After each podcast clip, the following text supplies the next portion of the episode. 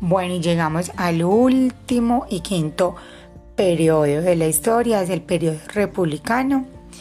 Eh, inicia en el 1819 con la creación de la República de la Gran Colombia.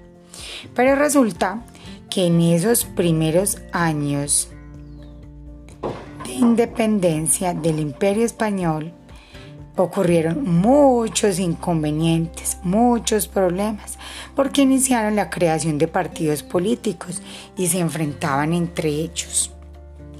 Durante este periodo republicano también se crearon la bandera, el himno nacional de nuestro país y recibió ya el nombre de Colombia.